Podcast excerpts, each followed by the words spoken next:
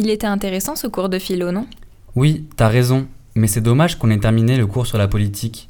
J'avais vraiment trouvé ça enrichissant de pouvoir enfin comprendre le monde politique et la société d'aujourd'hui. Et puis on a étudié beaucoup de thèses différentes. Quel est le philosophe qui t'a le plus marqué? Je crois que c'est Hobbes, le philosophe politique du XVIIe siècle, tu sais, celui qui pense à partir et contre Aristote. L'homme est un animal politique, c'est ça? Exactement. Hobbes, lui, il pense que dans l'état de nature, les hommes forment un tas désorganisé qui conduit inévitablement à la guerre. Au contraire, l'État au sens juridique du terme est un tout organisé, contrôlé par une autorité. C'est à cette autorité qu'on doit abandonner notre droit à nous gouverner nous-mêmes, à condition que tout le monde le fasse aussi, en échange de la garantie d'être en sécurité. Un peu comme un pacte? Oui, c'est ce qu'il appelle le contrat social. Et toi, qu'est-ce qui, qui, qui est-ce qui t'a le plus marqué? Bah, moi, c'était plutôt Machiavel. J'ai trouvé ça hyper intéressant de voir qu'il pensait que le prince devait savoir utiliser la violence et la manipulation sur le peuple si c'était nécessaire. C'est une théorie peu commune. Pourquoi devrait-il utiliser la violence? Eh bien, pour Machiavel, le peuple doit à la fois admirer et craindre son gouverneur pour que l'ordre soit établi. Il explique ça très bien en utilisant une métaphore animale.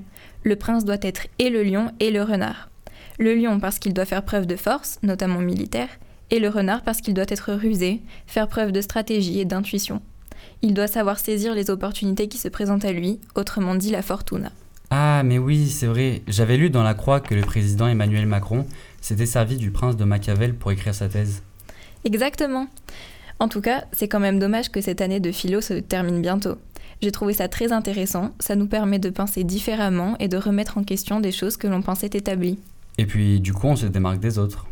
Oui, et puis ça permet de comprendre comment la société a été construite et comment pensent les gens.